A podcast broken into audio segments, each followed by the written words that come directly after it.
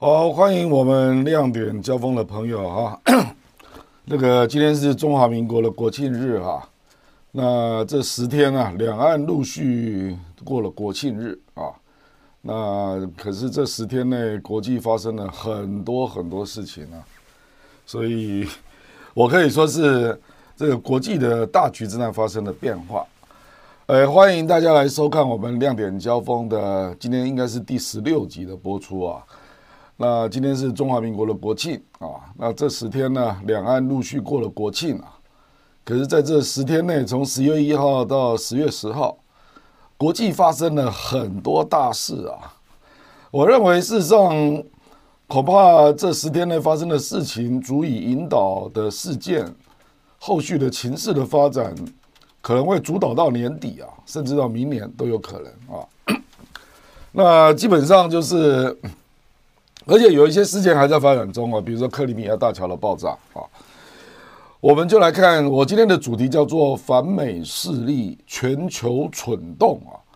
事实上这十天呐，这个各地都发生了一些大的事情啊，那基本上都对美国有意见啊，那有些是直接的用最激烈的方式来表达反美的姿态啊，那有一些是在。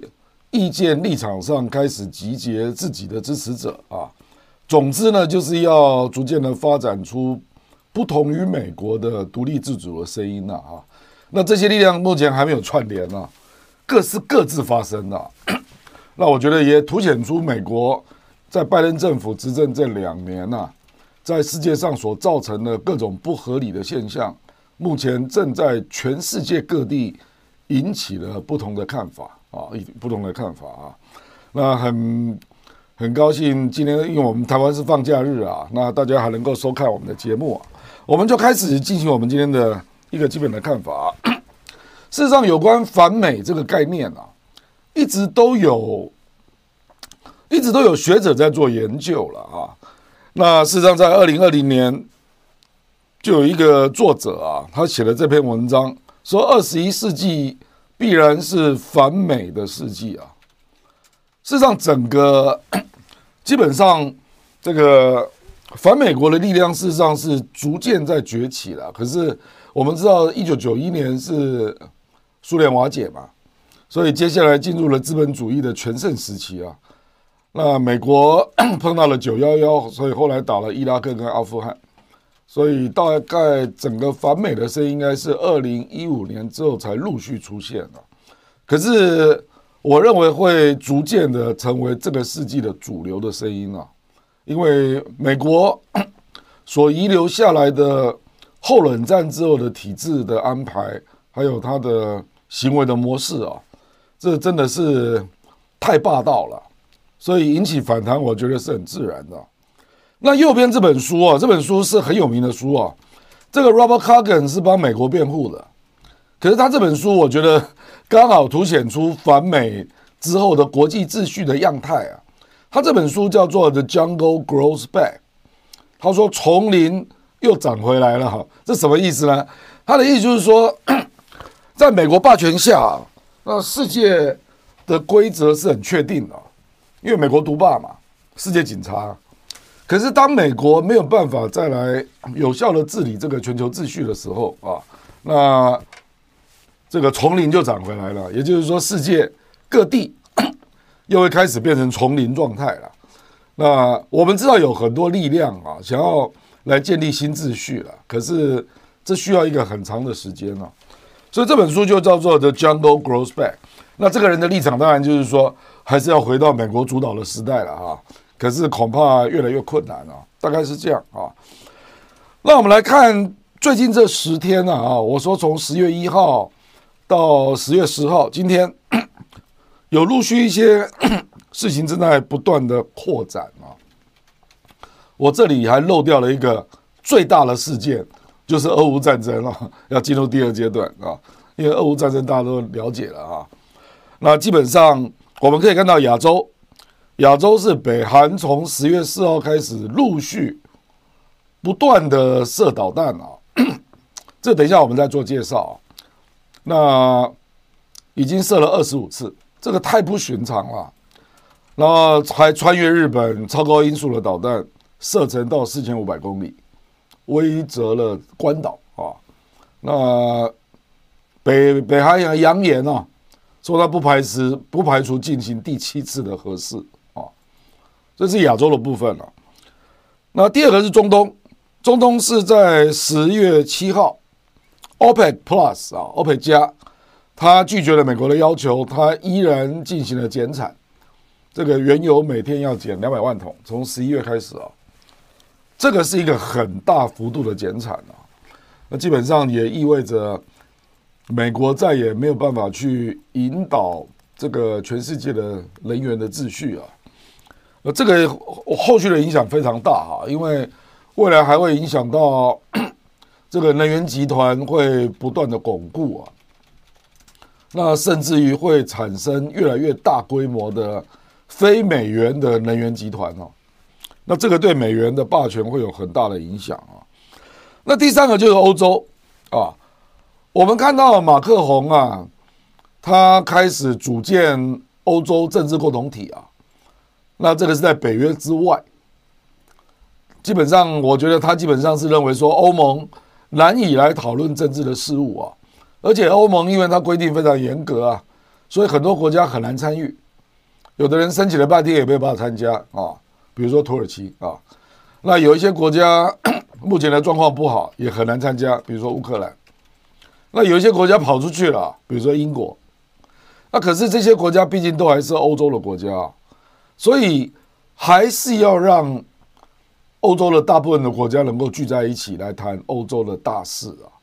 马克龙这个动作，你可以看到他一开始好像是一个很小的动作。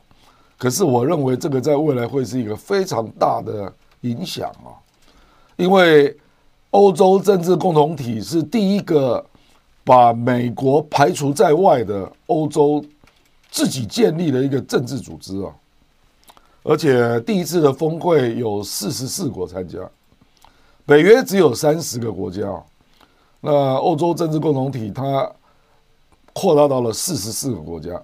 而且我觉得他也很聪明啊，他找到了一个好的话题啊，就是如何共同面对能源危机了啊，这个是好的话题。那另外一个就是德国啊，德国我们也看到，在乌克兰战争之后啊，尤其是在北溪被炸之后，他也开始有一些新的态度啊，那逐渐的 开始要思考，是不是在跟美国交往的同时，那可以让自己的这个。外交的选项啊，不是只有美国主导了哈。那第四个就是美洲啊，美洲也一样啊。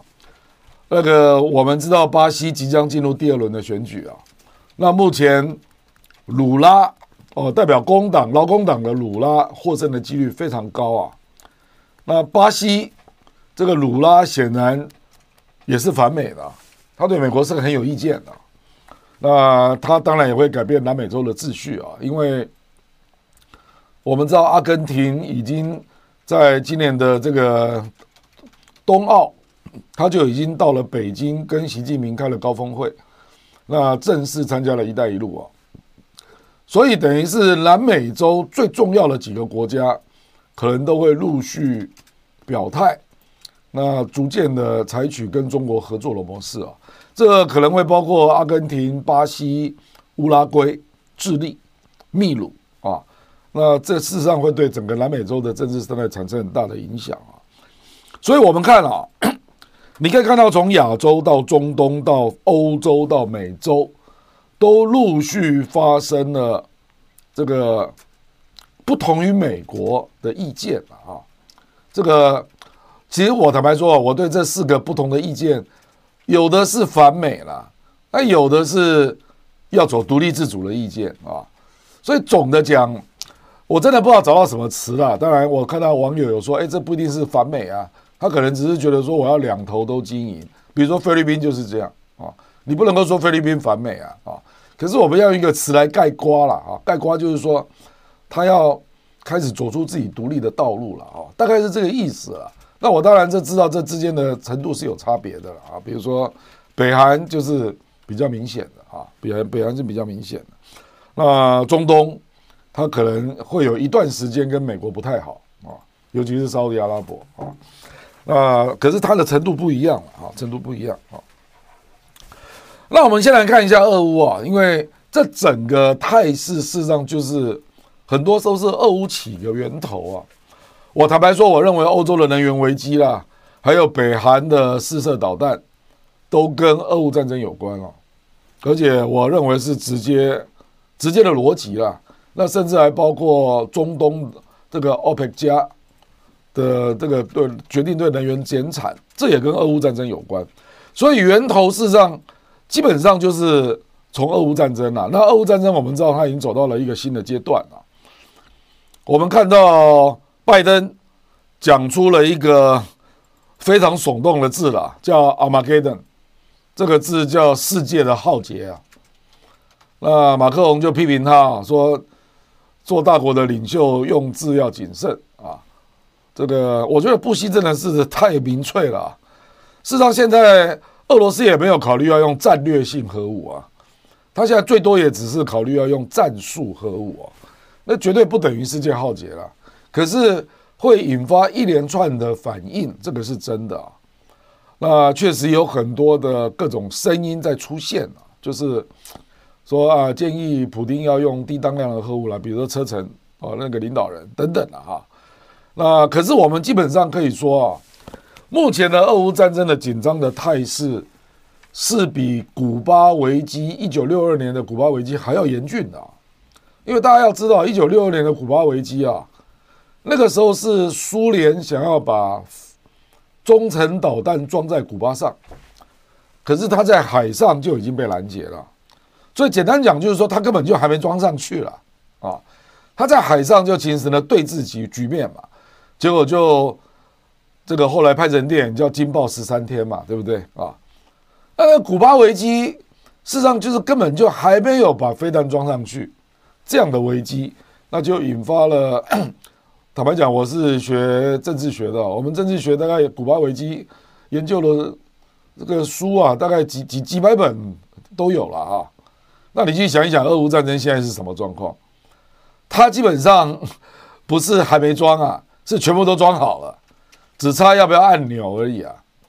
而且现在的发射的导弹的技术啊，就引爆核子武器的方式，比当年要更多元化。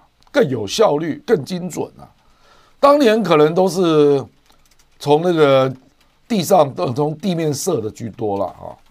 那现在呢？俄罗斯有空射，它可以从米格三十一来射啊，也可以从潜艇来射、潜射，也可以舰射、军舰射，也可以是基地来射、地面基地，也可以是移动的车辆来射啊，而且。这个核武也可以装在超高音速导弹上面，所以现在的危险的程度是远远超过古巴危机了啊！所以我才跟各位讲说，如果你去想一想，一九六二年古巴危机的时候，你知道那时候引起西方多大的恐慌啊！啊，有一些有一些国家，尤其美国人呐，美国人吓到都在自己家里挖地洞啊啊，就准备发生核战的时候要躲避之用啊。那那个时候，事实上，古巴根本就还没有装上核导弹呢啊！那所以你去想一想，俄乌战争，这是多么紧张的事情啊！啊，多么紧张的事情啊！所以当然，拜登就非常紧张了。那事实上，我们看下一页啊，美国联邦购买价值二点九亿美元啊的抗辐射药，就下面那个药啊，叫 M Plate 啊。那他买这药干嘛呢？显然就是怕万一嘛。他总是要有美国就是如此了。美国基本上他就是说，这个 美国就是什么事情都会准备了。事实上，我跟各位讲哦，普京他也买了五百万份的碘盐啊、碘片啊。那基本上跟这个 N play 作用是一样的，都是抗辐射的药物。那普京干嘛买呢？对不对？俄罗斯干嘛买呢？美国干嘛买呢？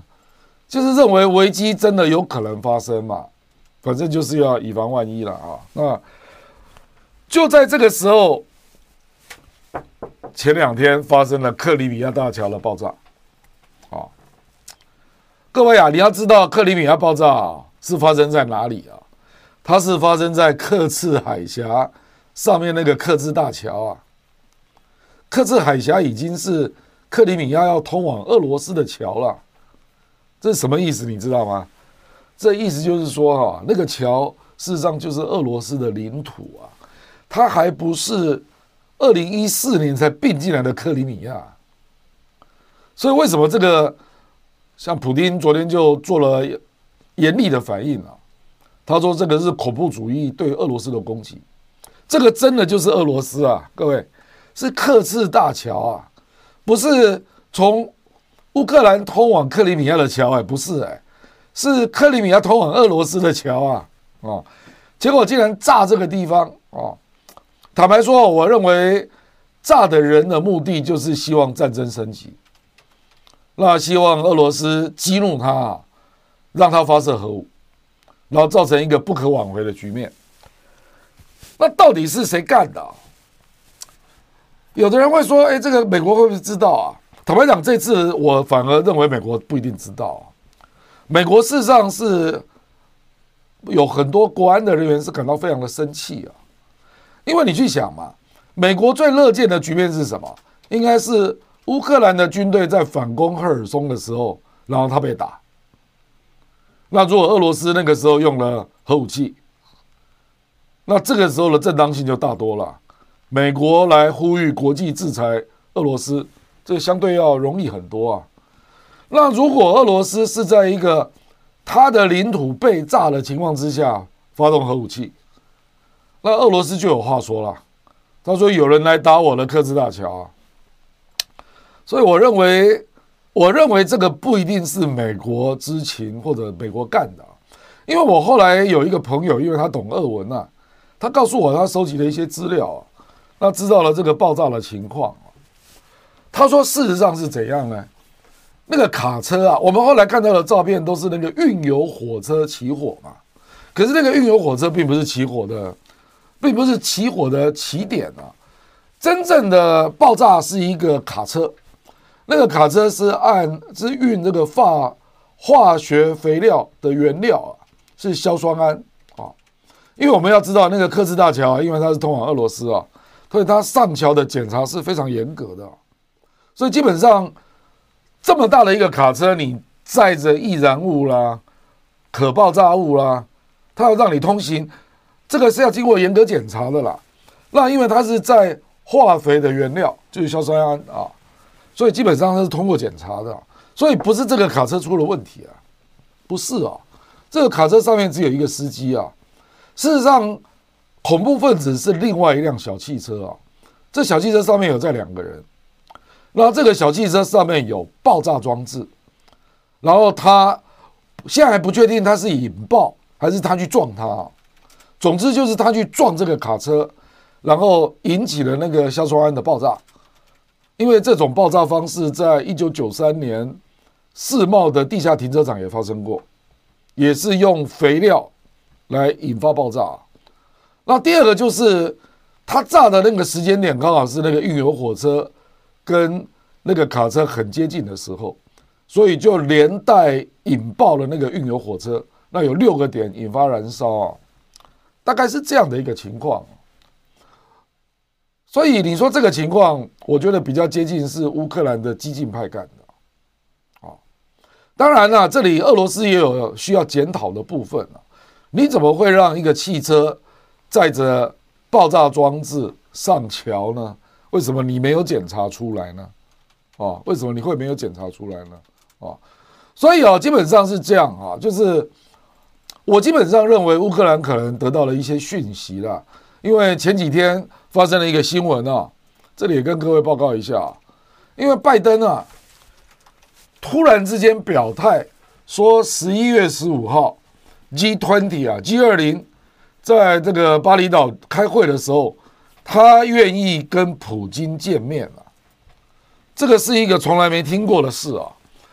因为我们知道之前美国根本就反对俄罗斯来参加 G 二零，那个时候美国还全力主张要让泽伦斯基去嘛，大家记不记得？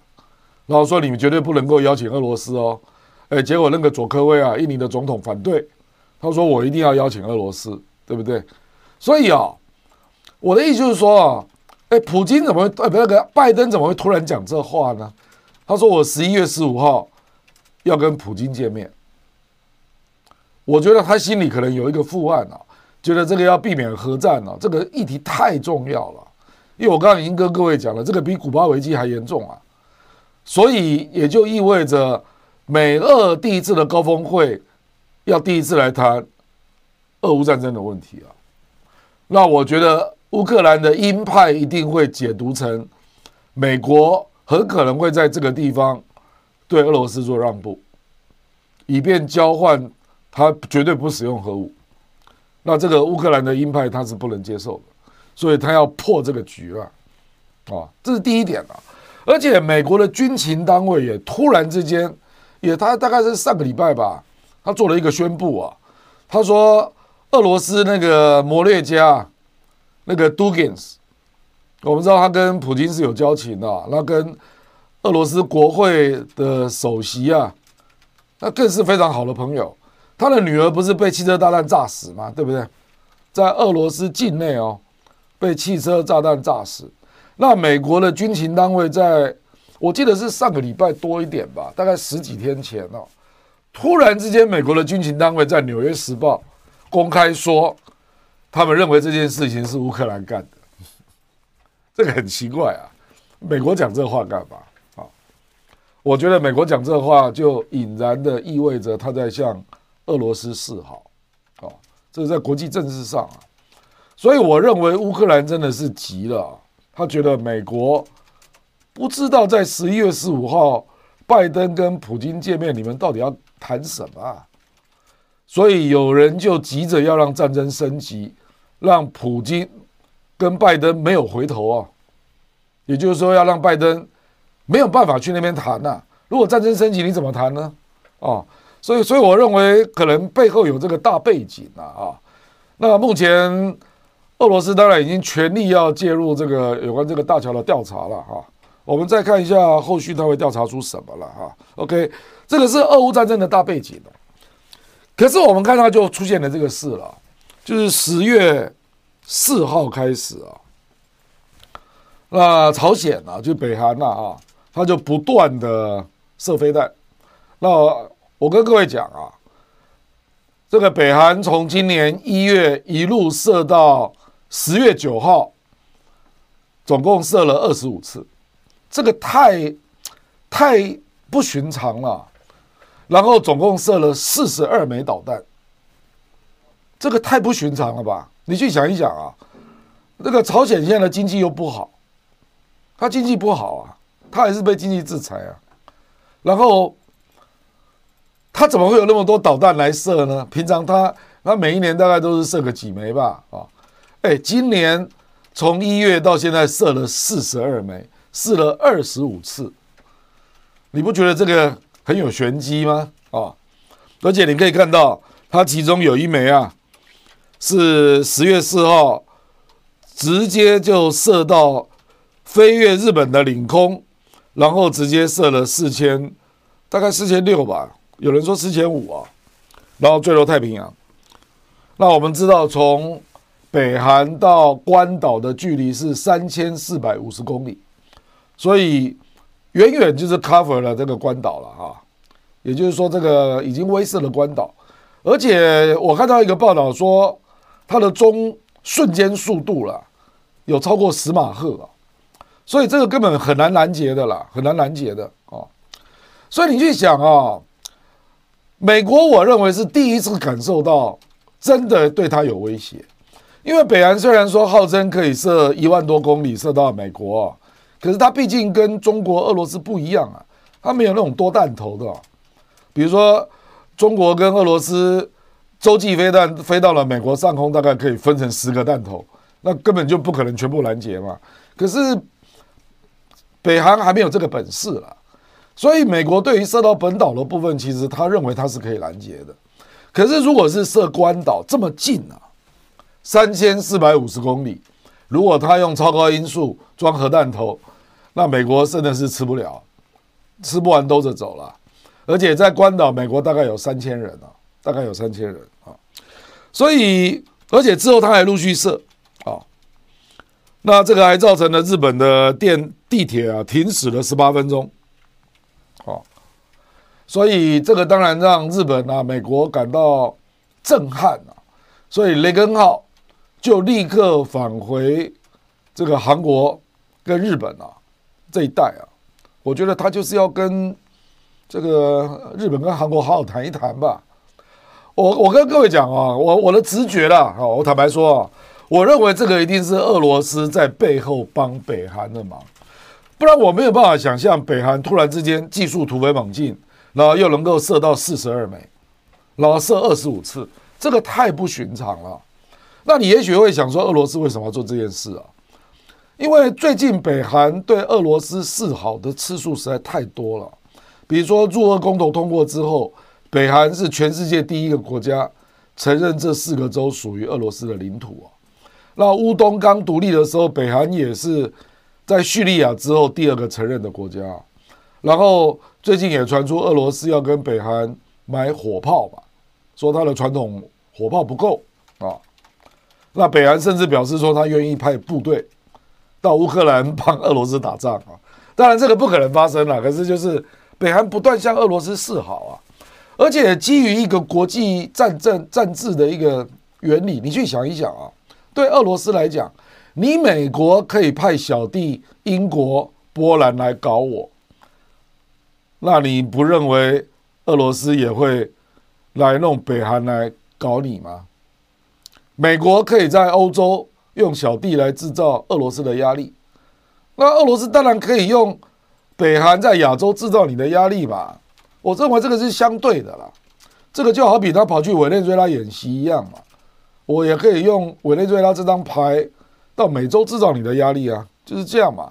所以我认为这个国际政治已经打开了，就俄罗斯也不不再客气了，就你美国你要来跟我谈吧。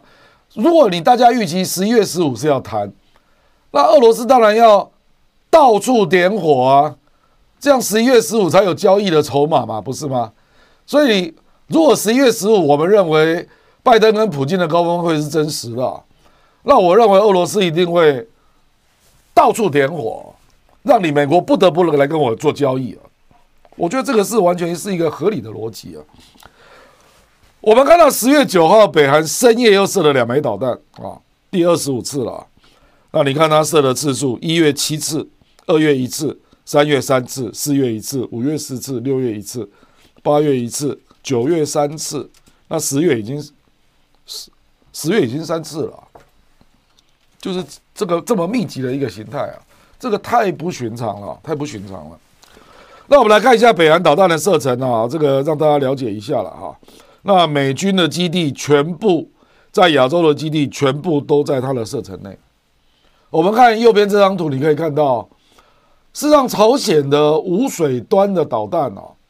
它本来就可以射到关岛，那这一次更是用超高音速的导弹射到比关岛更远的地方，四千五百公里啊，所以整个都已经在它的飞弹的射程之内了啊，基本上是这个情况。然后他又进一步放话，说如果美国你再不来处理我的经济制裁的问题啊，我认为俄罗斯可能会在联合国帮北韩提案了。就是要解除对北韩的经济制裁啊，那美国可能还是会投反对票，所以北韩就进一步表示，如果真的这样干啊，那我就不排除做第七次的核试。我们知道第六次的核试就是北韩目前被制裁的起源呐，就是二零一七年的九月三号。那二零一七年的九月三号，当时北韩爆炸的威力啊。一般认为大概是四万，大概是我们有人估计大概是三千三万吨左右了，三万吨啊。那如果是三万吨，那就是广岛原子弹的两倍。那如果他在做第七次的核试啊，比如说今年或明年，那肯定又超过那个规模了啦，哦，肯定又超过那个规模，所以变成是我们看到北韩蠢蠢欲动啊。那我认为背后。应该是俄罗斯是有协助的，应该是有协助的，不然我很难想象他有那么多的导弹的数量，还有技术进步这么大啊，那可以在一年之内进行这么频繁的试射，因为这个需要很大的财务支持啊。啊，OK，好，接下来我们就看 OPEC 这个发生在十月七号啊，北韩是十月四号，然后 OPEC 是十月七号，啊，OPEC 加了啊。我们知道拜登去特别去访问了沙特阿拉伯，那希望他能够增产。结果呢，沙特阿拉伯最后只给拜登说：“我增产十万桶，每日十万桶。”这实在是太不给脸了。那结果没有想到，OPEC 加在十月四号经过讨论之后，而且这个不是网络会议哦，各位啊，这个是在维也纳的实体会议，而且 OPEC 加所有的人都来了。所有人都来了，等于是大家实体见面，然后公开得出一个结论，说我们要减产两百万桶每天啊，这个对美国简直就是晴天霹雳啊！啊，所以白宫实际上第一时间就说你根本就是俄罗斯的同路人啊，你知道吧？啊，然后拜登当然也痛骂了啊，然后《纽约时报》他就写说。OPEC 加减产这个决定呢，是一个信号，表明拜登对海湾国家的影响力远低于他的预期啊。那暴露了拜登跟沙国王储这个撞权外交了，彻底失败啊。那当然就有一些媒体了，西方的媒体就开始质疑沙特阿拉伯，说你根本就是配合俄罗斯嘛，把能源当做武器来使用啊。那这个沙特阿拉伯也很不客气啊，他就跟他讲说，能源的安全本来就是非常重要的，而且我们完全不是基于政治的考虑，而是市场来考虑。简单讲啊，就是沙特阿拉伯认为明年经济不景气嘛，所以能源的需求会减少嘛，就这么简单啊。那美国都把它想成政治原因了啊，尤其是其实主要被人家联想的原因，是因为他在十一月八号投票前出手了。而且就选在一个月前，十月四号，这个给人家一种感觉，就是他非常不喜欢民主党，不然你何必在十月四号出手呢？让拜登这么难做人 啊，变成这样。可是我跟各位讲，这有一个大结构了。这个大结构事实上，我认为沙特阿拉伯跟美国一定渐去渐远了。第一个就是美国已经不是石油的购买购买国了，它已经变成出口国了，它现在是。沙特阿拉伯跟海湾国家的竞争者啊，你自己也在卖能源啊，卖 LNG 啊，卖石油啊，那沙特阿拉伯怎么可能跟你合作呢？而且他现在的最大买家是中国大陆，买二十六 percent，美国最多只有买五个 percent，好，所以我在经济上已经跟你不是合作合作方了啊，这是第一个啊。那我觉得还有更根本的，更根本的就是本来当年。沙特阿拉伯跟美国的交易是美国提供军事安全的保证，来换石油用美元交易啊，当时是这样的一个架构啊。可是沙特阿拉伯后来发现啊，有很多军品的采购，美国都第一想到以色列啊，所以很多都不愿意卖给沙特阿拉伯。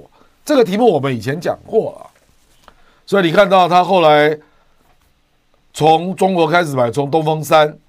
一路买到东风二十一导弹嘛，中国卖给沙特阿拉伯，后来又跟他买军用无人机，那现在又在谈战斗机啊，那听说是隐形的战斗机了啊，所以我的意思是说，沙特阿拉伯可以从中国得到武器的供应啊，所以它的安全问题基本上已经得到了相当程度的解决了，所以对美国的依赖就变少了。那还有一个更大的原因呢，因为这个。NBS 啊，就是这个沙勒曼这个王储啊，他上台之后就是想要触动沙特阿拉伯的整体的经济转型嘛。那谁能够帮他忙？因为沙特阿拉伯最缺的就是基础建设，比如说他要在红海盖未来城。那目前华为已经得标了，有关储能设备的部分啊。那未来我们知道沙地最近通了一条高铁，是中国盖的。所以你未来如果要盖更多的基础建设，恐怕跟中国的合作还是更多吧。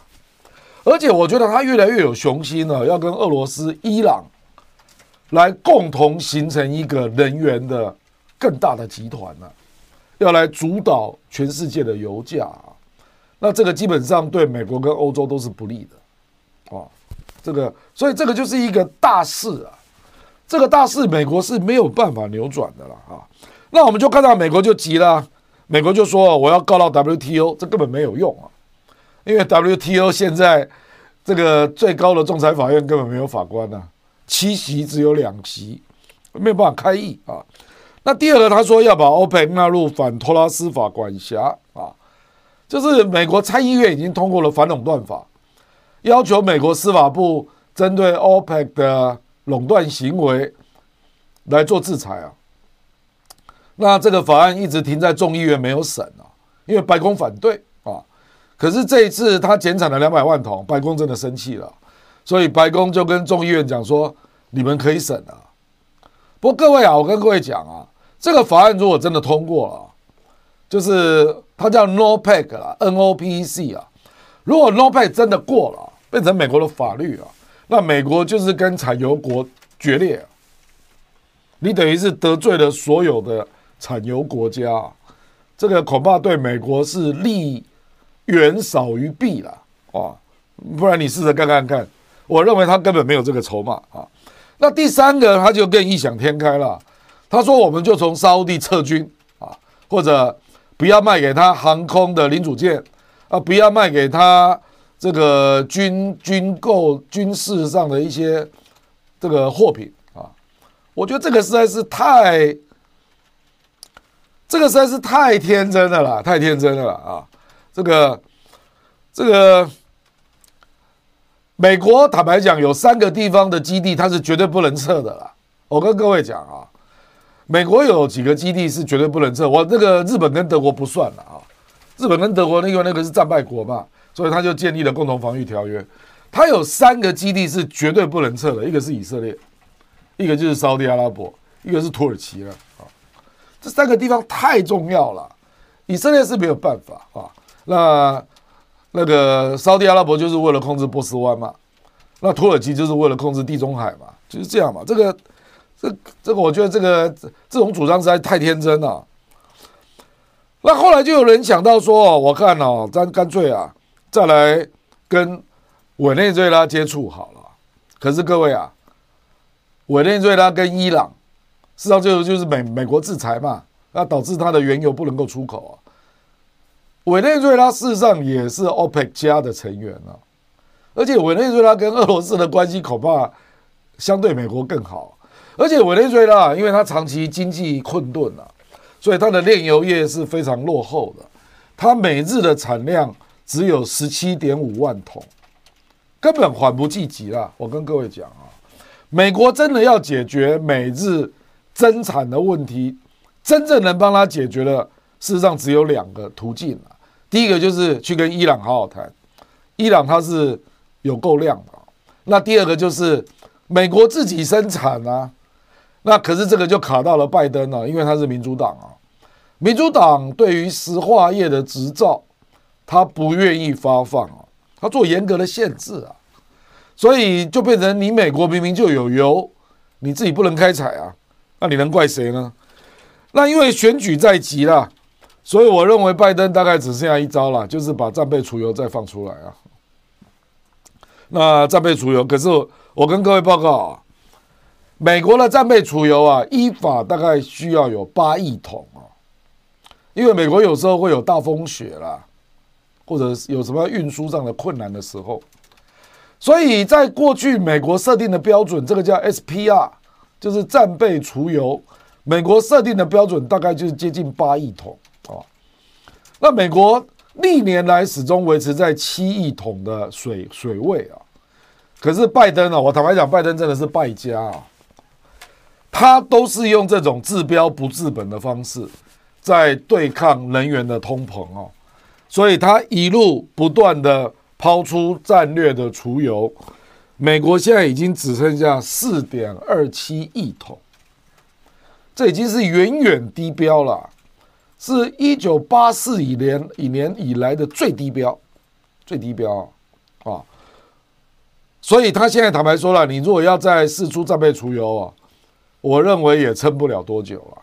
因为各位去想啊，这个 OPEC 加是每日哎，每日减两百万桶啊，每日减两百万桶这是什么意思啊？就是一个月就是六千万桶啊，对不对？就是六千万桶啊，你能够撑多久？美国根本就撑不到几个月啊，你战备储油到时候都没了，不是吗？所以这个也不可行啊。所以我坦白说，这个 OPEC 加这个决定啊。真的是使美国有史以来碰到一个最大的能源挑战有史以来的第一次，而且刚好就发生在俄乌战争、能源通膨还在继续发展的，甚至扩大的这个阶段，所以美国真的是，我觉得方法真的不多，真的最好的方法就是回去老老实实的跟环保人士好好谈一谈啊，要开采自己的石油，不然真的没招了，没招了。能源问题，我们知道美国不是最辛苦的，最辛苦的实际上是欧洲，啊，所以欧洲实在是有点撑不住了啊。那个左边这张图我觉得很有意思啊，我在网络上看到觉得蛮有意思的，所以就把它贴在这里了。这个拜登啊，那个小女生啊，你看那个眼睛啊，那欧洲就是那个起火的房子啊，啊，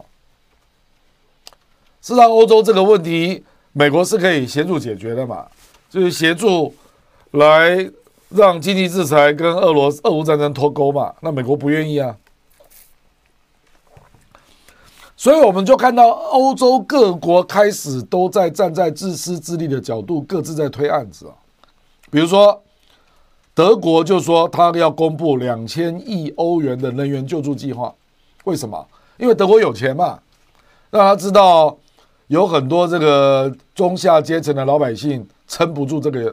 电价嘛，油价嘛，所以他要做补贴啊，对个人中小企业的天然气电力设定费用的上限啊，那取消天然气的附加税等等。问题是德国啊提出这个两千亿欧的补贴啊，能源救助计划，立刻引起欧洲各国的强烈反对啊。因为你去想一想啊，如果德国得到补贴，那他的企业生产的东西就会变得比较便宜啊。因为它成本低嘛，那别的国家怎么受得了？别的国家还是继续维持那个高的电价、高的油价，那我怎么跟你德国竞争呢？那我企业不是倒一片吗？哦，所以你看了，匈牙利总理欧本啊，他就直接说，这根本就是人吃人的行为啊！啊，因为只有你德国有钱嘛，啊，然后欧盟说，德国人、欧洲人正在烦恼能源价格，然后德国。单独实施补贴，这种行为令人憎恶，哦，所以我们基本上就看到了，然后德国后来就出来谴责了，那马克龙也受不了，也出来谴责美国，啊说你卖给我能源那么贵，你还说你是我的朋友，哦，因为有人去统计啊，美国国内的天然气的价格啊，大概只有欧洲的七分之一，啊，那他把 LNG 卖到欧洲的时候。大概是美国价格的五倍，超过五倍啊！所以德国跟法国总理就呃，法国总统啊，还有德国总理就非常生气啊，说你怎么可以哦，趁这个时候来卖我那么贵呢？哦，那个德国他说，美国卖给德国的液化天然气叫 LNG 的价格啊，比俄罗斯管道天然气是三倍的价格，然后是美国国内七倍的价格。所以大家当然就不服气了，可是欧洲人也找不到方法。那我们就看到，在黑海边的这些欧洲国家，比如说保加利亚，保加利亚本来在俄乌战争是很强硬的，它是反俄的，可是现在突然之间都没有声音了，因为大家突然发现，俄罗斯有一条黑海的天然气管接上了保加利亚，那保加利亚就从这个地方输送到罗马尼亚。输送到意大利，还有奥地利，所以这些国家都不讲话了。所以各位，你可以看到欧洲真的是四分五裂啊，四分五裂啊！啊，你看下一页啊，更惨啊！这个德国甚至火葬现在要开始做限制啊！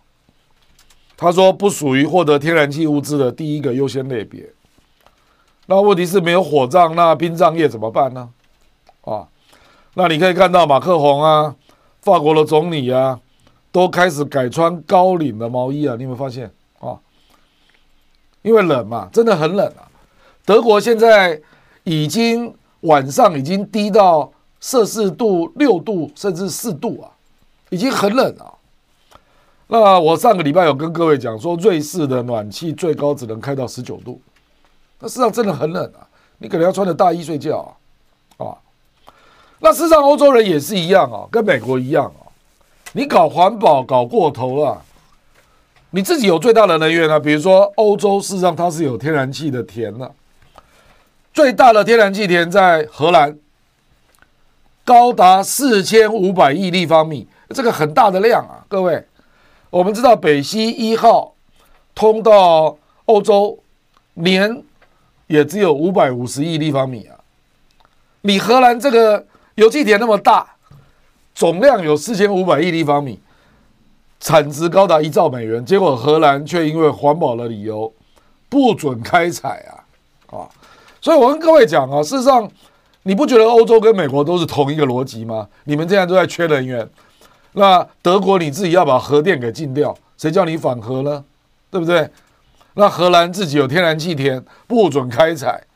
美国自己有那么多油，那因为现在是民主党主政嘛，所以环保当道啊，所以限制执照，所以导致自己的困境嘛。这还有什么说呢？对不对？所以啊，我的意思就是说，这个我认为啊，在这次俄乌战争之后，恐怕有关能源的问题啊。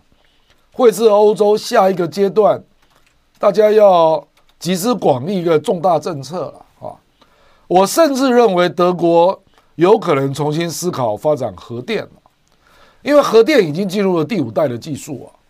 事实上，它已经比过去要安全非常多了。瑞典在两年前就宣布恢复核电了。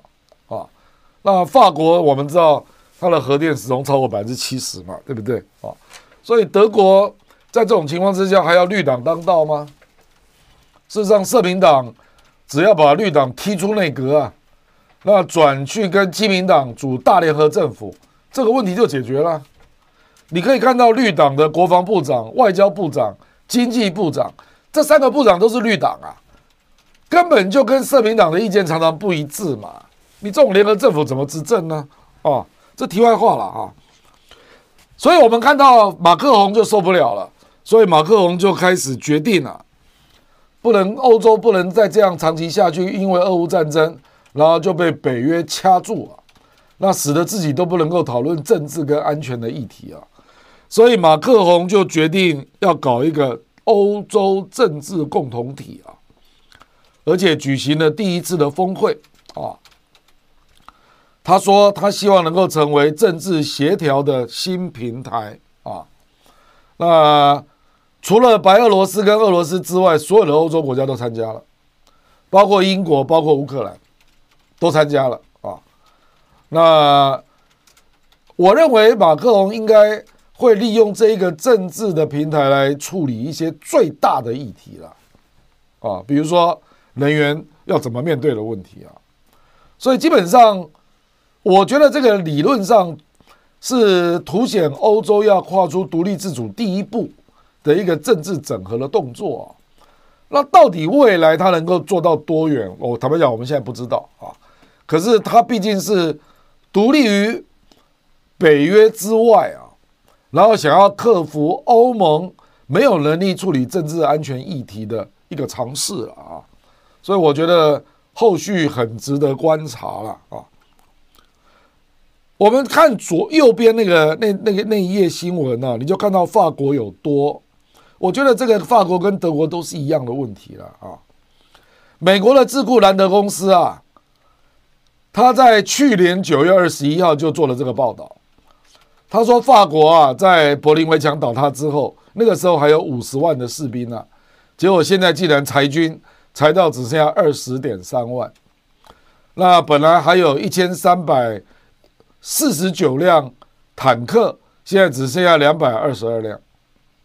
这个情况跟德国完全一样哦，就在冷战结束之后呢，欧洲人就安逸了，所以法国跟德国都大量的裁军啊啊，战斗机本来是六百八十六架，现在只有两百五十四架。那甚至有一个法国的将军他说啊，如果发生了福克兰战争，这个大陆叫马岛战役战争啊，那这个战争法国的空军在参战十天之后。战斗机就用完了，那大概两天以后就没有导弹了，这就是欧法国的现况。所以这个就是很很简单的逻辑了，就是你法国如果是这样，你怎么可能去主导欧洲的政治呢？啊，那事实上下一页我们也看到德国也是类似的状况，也是俄乌战争使得德国开始想要建军呢，啊，乌克兰战争摇起了一个自满和自以为是的德国啊。那德国人民希望看到一个更强大、更大胆、更坚定的德国，啊，因为美国一直在笑德国，说他是这个享有美军驻德国的白吃午餐呐，说你自己都不愿意努力啊，那你的国防预算到目前为止占 GDP 不到一点五 percent，啊，你这个跟美国怎么比啊？美国到目前还是三点四 percent，而且美国的 GDP 是二十四兆美元，德国只有四点三兆美元，哇！所以这个是完全类似的，所以所以很多人就开始看这个问题了。我们看下一页啊，看到德国就开始有强军的主张了啊，那他也编了一千亿欧元来做国防预算。在这之前，你们知道德国只有多少国防预算吗？德国国防预算竟然只有四百多亿，这已经不可思议了。各位啊，想一想啊，法国也是这样，也是四百多亿，然后德国也是这样，你们两个国家加起来才一千亿，一千亿欧元的国防预算，那美国是八千亿美元呢，怪不得你要接受人家保护嘛，不然你怎么办啊？所以我认为啊，欧洲人哦。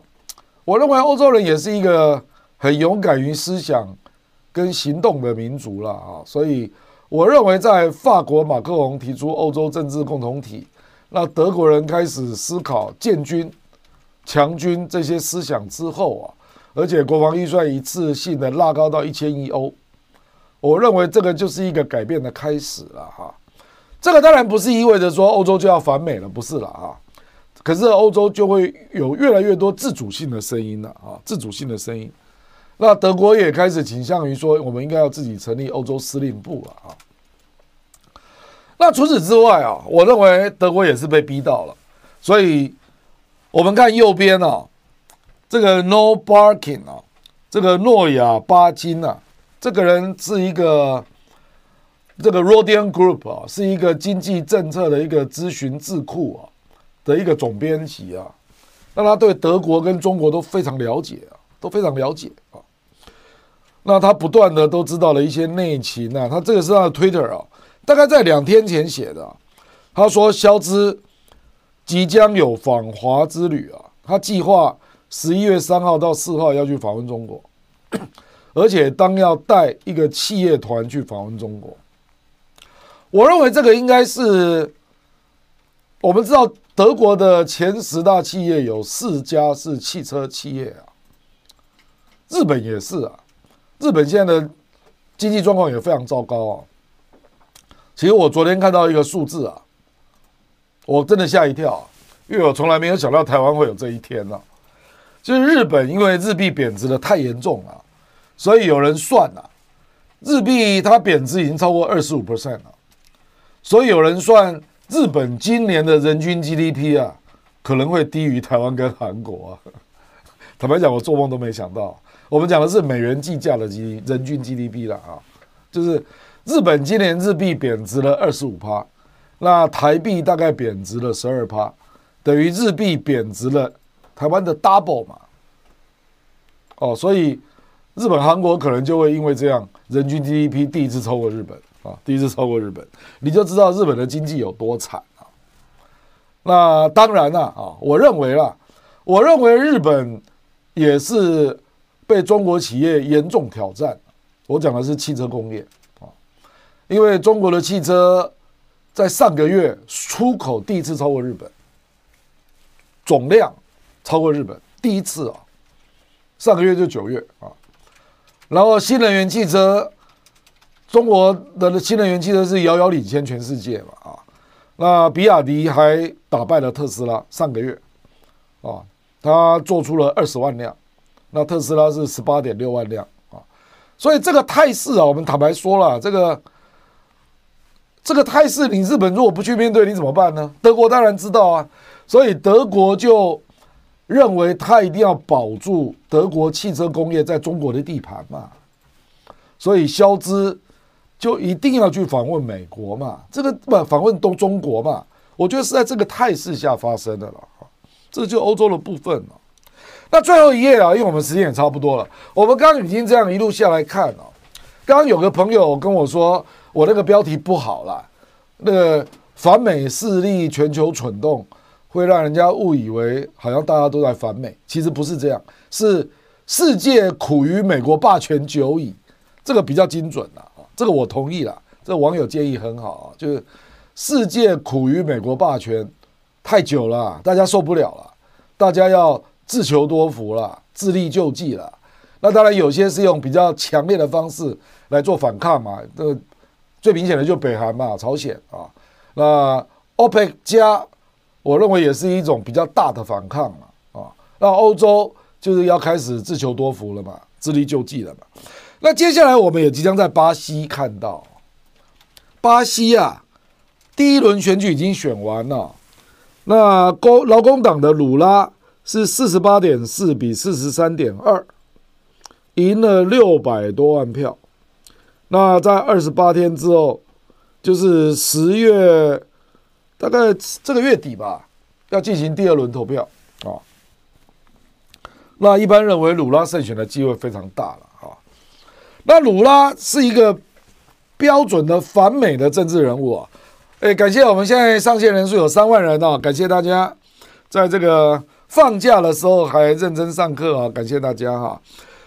为什么鲁拉特别反美呢？因为鲁拉在一九二零一六年的时候，这个那个时候他已经卸任了，结果巴西的新政权呢结那个检察官结合了美国的司法部，在巴西搞了一个反腐运动，把他抓起来了。他还因为这样被抓，哦，那扭转了整个巴西的左翼啊，哦，那很多人都认为这个是一个政治事件了。结果鲁拉被送到监狱，啊，那大家本来都认为他的政治生命大概结束了，那没想到他出来之后，他就抗争了，说我绝对不是腐败贪污之人了啊，所以就重新又开始在巴西各地走动啊，然后又开始逐渐的崛起了啊，那这里面当然就包括了整个南美洲的情势的变化啊。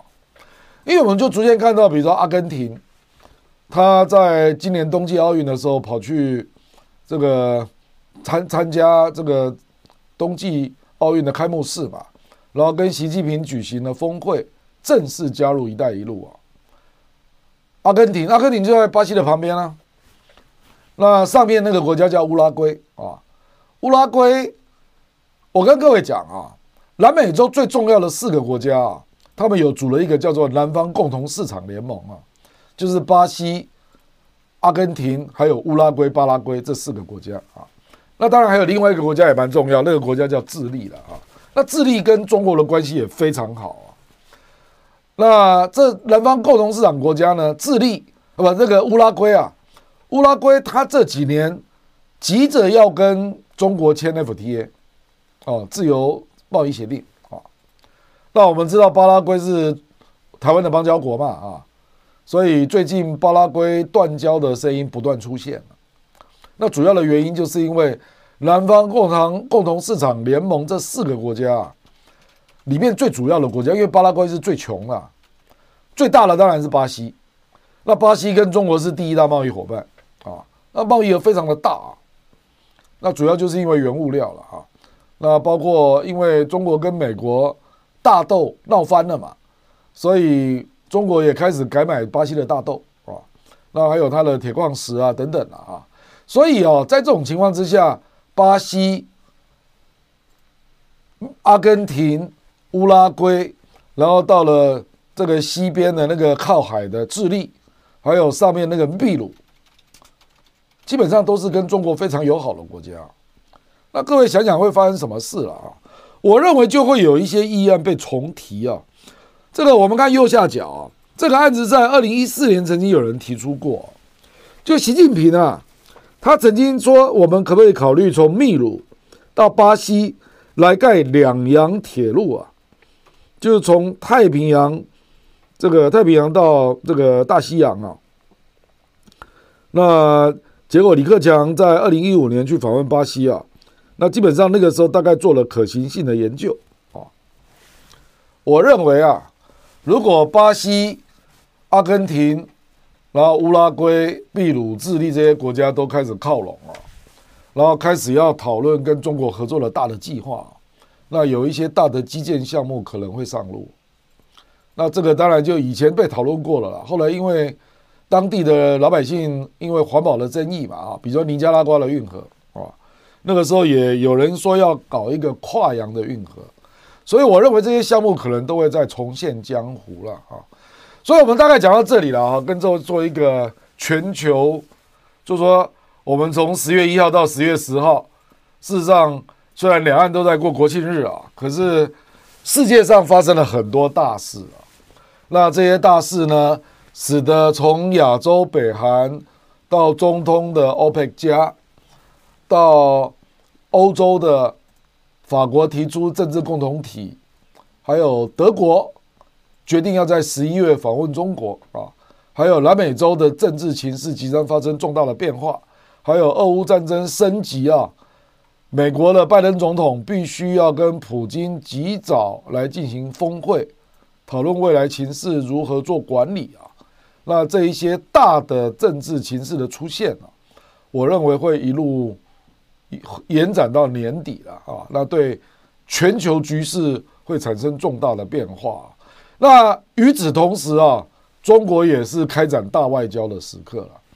这个我们这个二十大开完之后，我们再再来做这个题目了啊。因为基本上中国开完了二十大，我认为上合会议之后，那就是中国开始开展全世界的大外交了。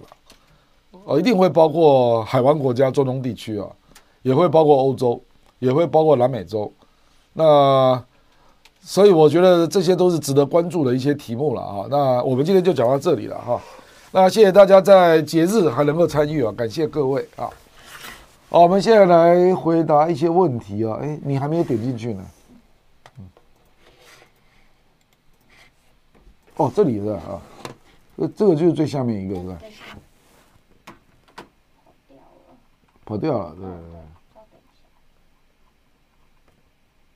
对。这个都是他们，哎，在这里，这里啊，对对对，好，OK，好。啊，Liu Stephen，谢谢亮哥一贯的精彩评述。上一集说到中国没有现在西方的反对党模式的政治体制，个人觉得很重要的原因是因为中国历史上经过太多党争啊，比如说北宋的新旧党争，呃，等等啊，确实中国的政党政治的经验是不好的啊，这个我同意了啊。中国也试过啊，比如说袁世凯那个时候也有政党啊，就宋教仁被暗杀了，对不对啊？那后来曹锟会选国会嘛，我觉得中国大陆大概就是不要走那种，这个我们在西方政治学的专有名词叫做叫做反对，就互相反对、互相制衡的多党竞争模式了，他不想走这个模式了啊。这个这个英文是有特殊的概念的，叫 adversarial。model 啊，那 or party politics 啊，那啊，确实这样的国家很少，而且过去采取这种制度，然后能够让自己的发展能够上轨道的国家，真的是没有所以中国真的是第一个了啊。不过就有几个国家也接近一党治理的模式了，比如说新加坡啊，新加坡虽然有政党竞争啊，可是很微弱那他也是透过别的方式来那个对精英。做监督的要求了哈，还有日本自民党也曾经连续执政三十八年，然后瑞典的社民党也曾经连续执政三十五年啊，那也都是一党独大了哦。可是跟美国都不一样啊。可是人家也是发挥了一定的治理的效果啊。这个题外话啊。那 Brother Ken 零零一感谢 Donate，然后 ZAlex 阿亮能够讲讲马英九时期绿营人士常去大陆上节目的时期。其实绿营去大陆上节目真的不多哎，我的印象中我是极少数的一个。我那时候主要是去深圳卫视啊，那呃那个时候基本上因为民进党是在野党嘛，就是马英九，而且那个时候马英九执政的第一个时期，那个时候是两岸就是二零零八到二零一二，就是两岸第一次三通嘛，然后逐渐进入经济正常交流的时候。那个时候整个社会氛围不一样了啊，不一样了哦。那可是后来就就越来越严重了，尤其是二零那个太阳花之后，二零一四年啊，那就越来越严重了啊。ZLS 阿亮认为中国大陆综合国力军事实力超过美国是必然的吗？我认为综合国力，你如果还包括国际话语权啊，还有美元霸权啊，我认为会是分项目了。比如说中国大陆，我认为在工业的竞争力一定会超过美国啊。那军事在第一岛链也会超过美国哦。可是你说七大洋，那当然不可能跟美国比了。那如果是金融，那我觉得还有很长的路啊。那如果是国际话语权，那就更远了，更远了。所以需要做的工作很多了啊。Ruler Sale，凤欣姐早日康复，她应该没问题啦。她下礼拜就会回来主持。风向龙凤配了哈，哎，还有我们这边的观点，这个叫什么节目？凤新的啊，反正就是跟那个唐香龙的龙凤配了啊。和啊，这个这个是奉新的啦，我刚刚帮他念的，sorry。那个 Animus Dominati，感谢 Donate 啊，然后往上。周颖，请问亮亮教授，如果两岸不幸发生战争，我们在保险上的投资还有保障吗？你的保险如果是保台湾的企业，那台湾的企业如果倒倒闭，当然就没有保障啊，因为保险是没有 FDIC 的。我们台湾的银行政府保障存款是三百万，保险没有。那你如果是投资外国保险公司，当然有保障了啊，外国啊。啊，Paul Lum 感谢 Donny，Sam Pang 感谢 Donate，Bill Bush。看董事长开讲有感，黄伟汉应该选总统，英俊潇洒，一身正气。他不会，他不会有这种冲动啊。伟汉这个人做事情很谨慎啊。那迷你中华民国生日快乐，愿两岸人民有智慧和解，和平解决。好，非常好。大熊猫朋友好，Linda Chang、蔡瑞珍、Solomon Chen、A A，感谢 Donate，Ricky Z。呃，教授，我来上课了，太好了。Mimo，感谢 Donate，James Bond，希望亮哥能有机会来北美巡讲粉丝见面会，好外华人侨胞大力支持，谢谢你啊，谢谢谢谢。然后 JA 六，开局先问亮哥一个与主题无关的问题啊，我看舒淇的报告，他说美国人的研究认为，美军应解放军中岛威胁至少需要五年的时间来准备，一旦完成对应方案，两岸就会达到恐怖平衡。那这五年，你认为中国都没有发展吗？所以未来五年对大陆来讲是统一的窗口期。实际上，那个我们苏秘书长他对美国，他那个叫做美国的保台策略了哈。那个那个文章我也看了，他就会诊了美国的各种报告嘛。事实上，我看不止导弹哦，不只是中导啊，因为中国可以用的武器很多都已经超过那些报告的范围了啦，比如说。有很多报告写的时候根本没有东风十七啊，那个超高音速飞弹啊，那还有很多啦，比如说无人机的战法，这个恐怕那个时候也没有人评估了啊。所以我认为第一岛链美国要介入跟中国大陆作战难度很大了，很大了。重点不是要不要战啊，而是中国大陆认为这是最坏的方式啊。所以两岸如果真的要统一。用战争解决是最坏的方式了，我觉得这个应该是主要的原因啊，就因为重点是中国大陆要要不要做出这个决策嘛啊，而不是美国能不能挡得下的问题了，因为美国要付很大很大的代价了啊，我认为非常困难啊。Stephen Chen、黄远生、J Chu、丁六啊，感谢 Donate，陈冠纯个人感觉。后续全球会分为三强鼎立，亚洲、美洲、欧洲各为一强，包含美元不是在霸权，会分为欧元、人民币、美元。这个欧洲的整合还需要一点时间来观察了啊。不过我跟你讲，还是会有很多国家在这你讲的这三大强国之外啊，啊，那也有一定的分量啊。那他你还是要看，比如说南美洲啊，那东协啦啊，东南亚十个国家啦，啊啊，还有中东啊，中东还是能源联盟嘛，对不对啊？九零 T 许明阳 Mercury 感谢多内，易飞利地址赶上直播，感谢感谢亮神飞行整理资料提供分析都很精辟，谢谢。呃，亮神认为俄乌战争的终局会是怎样啊？我感觉真的我真的蛮悲观的了啊，就是恐怕最后会是在避免核战的情况下，然后中国、印度介入。希望俄罗斯做出一定程度的让步了啊！那我一度一定程度的让步，我觉得很难是领土的了啊。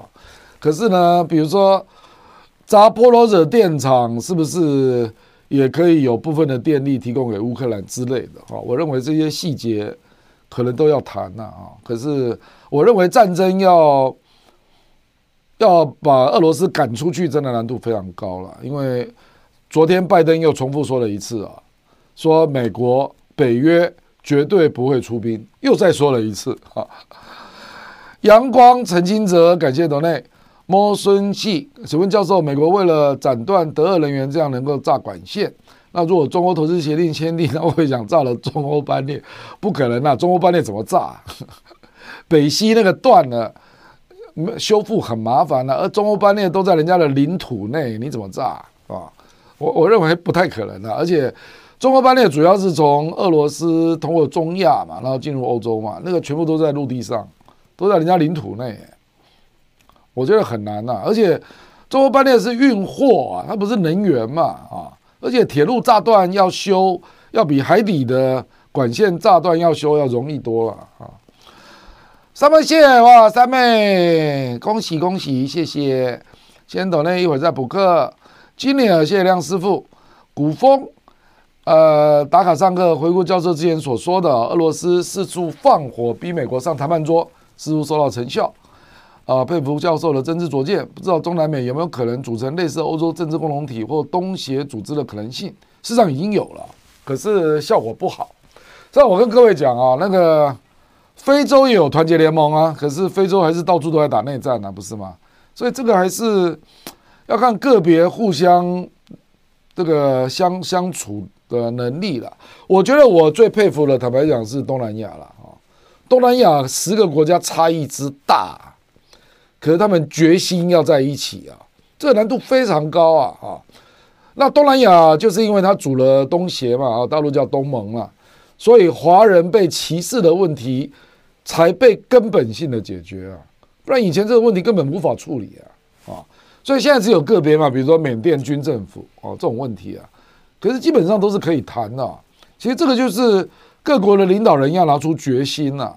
那有一些事情就是要绝对不可做了啊，比如说你现在就没有排华的冲突了嘛，啊，那也没有内战了嘛，也没有军事的冲突嘛，都没有这些东西了。收物亮哥这两天支物有个问题啊，克里米亚大桥交给中国基建多久能修好？这已经修好了啦，我刚刚看到俄罗斯的报道了啊。因为它炸只有炸到了很局部的一个地方，那目前已经全部修好了了啊，已经修好了，那没有那么严重啊。它炸实际上就是，我就跟你讲嘛，是一个汽车爆炸爆炸，然后引起了那个硝酸铵的卡车的爆炸，然后烧到了那个运油火车嘛，就就是那一段啊，那一段哦，那俄罗斯抢修了，现在已经通车了。HJ 换俄罗斯三十万预备队月底到位后，战事就抵定了。他基本上就是要进去四个州做维安呐啊。那我认为零星的交火跟暗杀应该还是有，可是俄罗斯要沉沉着了，要有战略耐性啊啊。这个你不要那个冲动是使用核武就难以收尾啊。K 力感谢董内。Cloud Watcher 看到两个小水杯，谢谢小编。我跟跟你讲啊，另外那个水杯是我自己的，我的咖啡杯。OK，然后 Icon 零九一五啊，那辆我在洛杉矶快加不起油了，真的贵死了，七点四啊，吓死人了！我的妈，已经七点四了。我要是有投票权，肯定不投民主党。我跟你讲，拜登现在最大的危机就是这个。因为能源危机只剩下一个月啊，你如果晚不过来，那民主党的主要支持者是中下阶层嘛，都比较没有钱呢，肯定会有人造反的啦。所以现在已经有人在评估说，如果拜登不处理这个问题啊，他连参议院都会输掉。啊，陈冠志、张作亮哥，其实今天标题可以是“天下苦，美国久矣”。对你讲的非常对，完全同意你的看法啊。这个反美势力全球蠢动。没有你这个标题精准了啊！我同意啊，全世界都在组各种小团体，可是中华民国却没有办法从中得利，令人扼腕。哎呀，这个这个我还看到台积电啊，台积电昨是上礼拜十月七号吧，就美国新公布那个制裁令了。那台积电它在美国的 ADR 跌了六趴多，真是可怕啊。那美国跌最多的是 AMD 啊，跌了十三点八 percent 啊，NVIDIA 也跌得很重啊。这个美国这种政治干预市场，真的啊，会把自己搞乱了啊。Auto 路感谢 Donny 啊，JA 六今天金灿荣教授发微博说，看到某位评论员在欧洲能源问题上吐槽休斯总理脑袋转一转，我们一样都没有头发，你怎么那么笨呢？有啊，那个蔡荣哥的节目我都有看，因为他的头发跟我一样。这个 Melissa Tang 感谢岛内那个开心用，呃，Hello 亮哥好，最近联合国有关新疆人权报告的投票，很意外发现乌克兰对这个议题放弃权，没有错，没有错，我也注意到了。我事实上就是乌克兰真的向俄罗真中国大陆示好了。我们已经看到王毅在联合国大会的周边的那个双边会议有见到乌克兰的外长库列巴嘛？那我认为乌乌克兰已经隐约在向中国释出求救信号了，就说你要帮我了，因为真的能够帮乌克兰的国家只有中国了，因为只有中国跟俄罗斯说了上话嘛。我们讲白了啦，对不对？哦，这个，所以乌克兰真的是需要中国了，这是事实了。还有。乌克兰战后重建你怎么弄呢？哦，我看也只有中国的基建能力能帮他吧。啊，还有中国可以提供融资啊，他已经一穷二白了。陈伟竹感谢董内，随匡用感谢亮教授。底金山沙特也许更害怕美国搞颜色革命，动摇到自己的皇室统治。毕竟老美最喜欢对别国的政治指指点点。这个沙勒曼啊，这个小沙勒曼的统治的能力啊，我认为超过他老爸。所以美国要在沙特搞革命不容易哦，我认为不容易啊，因为他他真的蛮凶狠的啦。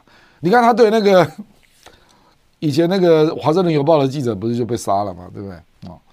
哆啦 A 梦支持亚国师爷 Fox hong 感谢亮教授开坛受法解惑。请问女王国上各国政府齐集伦敦，王岐山跟拜登可能是要会面吗？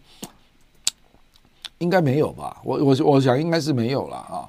那或者其他国家会私下峰会吗？我认为不会。我认为中国跟美国的见面应该都是公开的啊，他都会预先说了啊。所以比如说，而且都是对等级别的，比如说王毅就是见这个布林肯啊，对不对？然后杨洁篪就是见苏利文啊，然后习近平就是见拜登嘛，就是这样。所以我认为他应该不会有私下的东西了啊。而且王岐山现在也不负责外交，对不对？啊，不六一郭教授有时间可以评论一下我们新加坡的国务之政。兼国家安全统筹部长张志贤最近在慧眼中国环球论坛上的发言，他不向美国发一个明显的讯息，说台海如果发生冲突，和俄乌战争最大的不同就是新加坡跟世界上很多国家都会把这个是当做一个国家的内政，而不会跟着美国制裁中国。那如果美国人认识这一点，会不会就停止刺激中国来挑起两岸的冲突？新加坡当然有他的立场啊，他他本来就支持一中啊，所以而且坦白讲，李光耀一直到李显龙，他基本上都希望两岸能够和平统一嘛，他基本上就是反对台独的了，这很清楚啊。那所以我认为他不会不会跟进制裁，不会了，这个是事实了。可是这个这个这个跟美国要不要挑起两岸战争是两回事了啊。美国又又不是又那么，所以一定需要你新加坡战队。美国恐怕真的要挑起两岸战争，最重要的国家是日本吧啊。何荣哇，我们大帅哥来看节目了，感谢感谢，谢谢委员连假不休息，每周都用心为大家准备丰富的内容。亮点交锋已经成为每周必看必做的功课，来上课喽！谢谢何荣大帅哥，初微 Win 还有 Maggie Ma，感谢多内，叫我官人。亮哥口音已经严重大陆化，有吗？没有了。我跟你讲啊，不是大陆化，我们台湾的国语啊，本来就比较接近江浙。这一带的口音了啊，这个这个是大陆人跟我讲的，你我们跟北方差远啊，我们你应该讲的是用字啊，啊，你应该是讲用字还有发音啊，因为中国大陆没有破音字嘛，可是有一些了，有一些会用到了，高大上这种典非典型大陆用语，高大上基本上是台湾在讲的了啊。呃，少刚亮哥完全是友情客串打酱油的角色，因为里面都是老朋友了。老沈沈大佬是我的大哥啊，我们坐在他旁边发挥配角的角色。哈，OK，好，谢谢。那个那个陈宇第一次看直播，想要问一下亮亮，作为民进党议员，我现在已经不是民进党了啦，绿党打成中共同仁，我跟你讲啊，被绿党打为中共同仁多了啊。没有被开除党籍，不会啦，他不会开除了。开除民进党，他也要付代价的啦。基本上，你如果帮别的政党站台，他就会开除了啊啊，不然他就要看你是不是严重毁谤啊。那我们没有啊，我们是就事论事在讨论事情啊。坚令，谢谢亮哥在中华民国国庆假日呢开课，建议小编右边的小框增加高度，不要横切掉观点字样啊。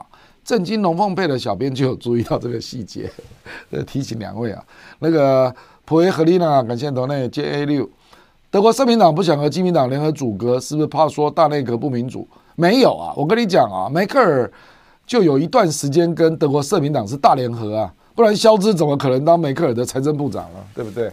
肖兹当过梅克尔的财政部长啊，大家不要忘了啊。那那个我们现在这个欧盟的委员会主席。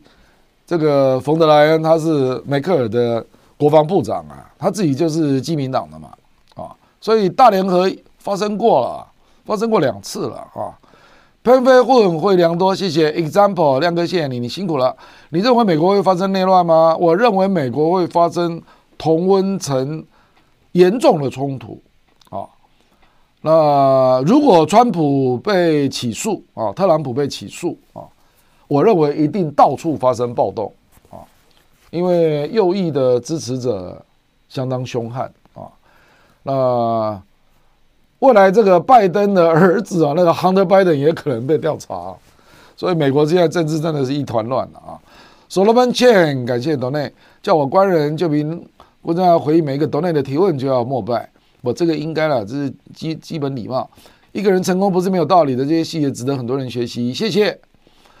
那 Beat Eleven Beatle Beatle Fan 啊哦 B 披头的披头士的粉丝啊，中国大陆早就意识到国防是经济发展的重要保障，对啊，没有错啊，所以我觉得法国跟德国，法国还好啦，因为法国还独立发展出它的军事体系了，包括核武器了啊，包括它的战斗机了，还有各种火火箭导弹等等啊，德国那就差太远了，因为它毕竟是战败国嘛，对不对？晕君瑞亮哥作为多语言者，怎么看朝鲜语、赛克语在朝鲜半岛与南斯拉夫分裂后，内部差距越来越大？朝鲜语跟南北韩我知道有很大的差别啊。那主要的原因是因为南韩引进了非常多的英语了，然后把它韩语韩文化了。那北韩显然没有这样做嘛，所以他们现在他们在说话的时候。啊，那个南韩的人就会觉得北韩讲的韩语很古老了啊，因为他们几乎没有外来语了啊。啊，无 fantasy，天下苦美久矣，大美心传普啊。OK，好，感谢。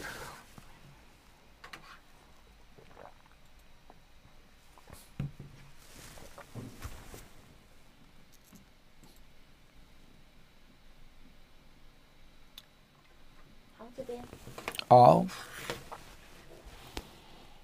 好，那个巴布感谢董内陈义慈千一次，每周受教万分感谢感谢你 Jerry Wang 感谢董内阿贝 Chong 支持郭教授 Hero 又喜亮哥教授好，乌克兰会不会变成恐怖组织的温床？德国如果解散国会，绿党还会有席次吗？感觉绿党是被美国控制，我觉得绿党的意识形态一面倒向民主党啊，跟美国民主党非常接近了，非常接近了。那这个乌克兰会不会变成恐怖组织的温床？我认为可能性非常大，因为即使亚速营在马利乌波尔被灭啊，乌克兰还是有非常多的极右翼的团体啊，那随时会死灰复燃，尤其是它的领土被占领啊，四周。被并吞到五分之一的领土啊！那右翼的民族主义者不会善罢甘休的啦啊！我认为克里米亚大桥很大的可能性就是乌克兰的右翼的激进分子干的了啊！那这个真的很困难那这个这种状况，这个就会像叙利亚跟以色列了，从一九六零年搞到现在五六十年了，还是间接的有零星的战火嘛，对不对？张洛图，感谢董内，君高郭老师喝杯奶茶，注意身体，谢谢您。然后 TZ 小弟有台湾和加拿大国籍，在家国遇到中国人，尽管立场不同，大家也能够相互尊重。希望两岸能够多交流理解。本来就这样啊，我我实际上在美国也碰到很多大陆的朋友啊。实际上我以前在耶鲁的时候，我有三个指导教授啊，其中有一个就是王少光啊，啊后来到香港大学教书嘛。那他也是耶鲁大学的老师啊，所以啊，我跟他也做了很多的交流了啊，受益也很多。巴拉户，感谢 Donny，Real，嗯，亮哥，美国民主党是否会下次选举再次激化台海情势啊？比如说台湾独立、拜登访台，我看难吧，因为拜登又不用 二零二四很难选总统啊，怎么可能呢？我觉得不止民主党了，共和党也会了，比如说，比如说川普啊。哎，川普如果他要访台，台湾能拒绝吗？而且川普现在不是总统哦，他是比较有那个比较没有像拜登那么敏感来访问台湾哦。如果他成为共和党的候选人呢？所以我认为二零二三到二四，尤其是二零二四了，充满各种危机了，你知道吧？啊，金文许生，感谢多内，投和 T T Four C c h a n。收伙伴们，感谢梁教授，谢谢 Jack Tan from Singapore，亮哥好，我是你的粉丝，加油，谢谢。还有吗？后面还有几位？好。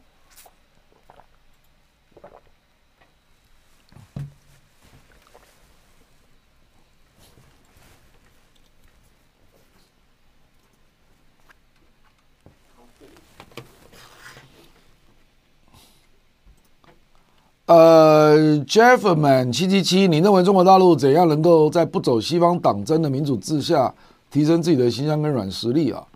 我认为中国大陆是有点比较在在研究新加坡模式了，因为新加坡它有少数制衡的声音嘛，可是基本上是一党一党治理的国家啊。那那个选举竞争虽然有，可是。并不是主要决定决策的模式了啊，所以中国可能要放他的非共产党那些党有更大的空间吧啊，那我觉得法治化是最重要的了，不能够有个别人物高于法律了啊，然后对党内的监督了，我最近也看到了有一些中纪委了，还有一些公安体系都被抓嘛啊，还是陆续在反腐中了啊。可是我觉得应该要让媒体有更大的制衡权呐，比如说央视，如果中国大陆连央视都不能信任，那怎么弄啊？对不对？应该要让央视有更大的权力去揭弊啊，啊，去揭弊的，大概是这样啊。他目前能做的了，如果在不是那种党争的这种模式下了啊。求 Braden 歪风混啊，感谢罗内。徐伟哲，中国有可能会崩溃吗？目前看起来不会啊。那这个西方大概已经讨论了二十几年了啦，现在在西方也越来越少人讨论这个问题了啦。啊，现在反而因为你不觉得中国崩溃论跟中国威胁论是互相矛盾的吗？既然要崩溃，怎么会有威胁呢？对不对？我看现在讨论威胁的比较多吧。OK，好，我们今天很感谢啊，在中华民国的国庆日啊，来跟大家分享这个题目啊。那这十天，全世界发生了大的变化，那未来这一些趋势会继续发展，那我们也会帮大家继续关注啊。呃，天下苦美霸权久矣了哈，那各种多元的声音在各地蹦开来哈，那。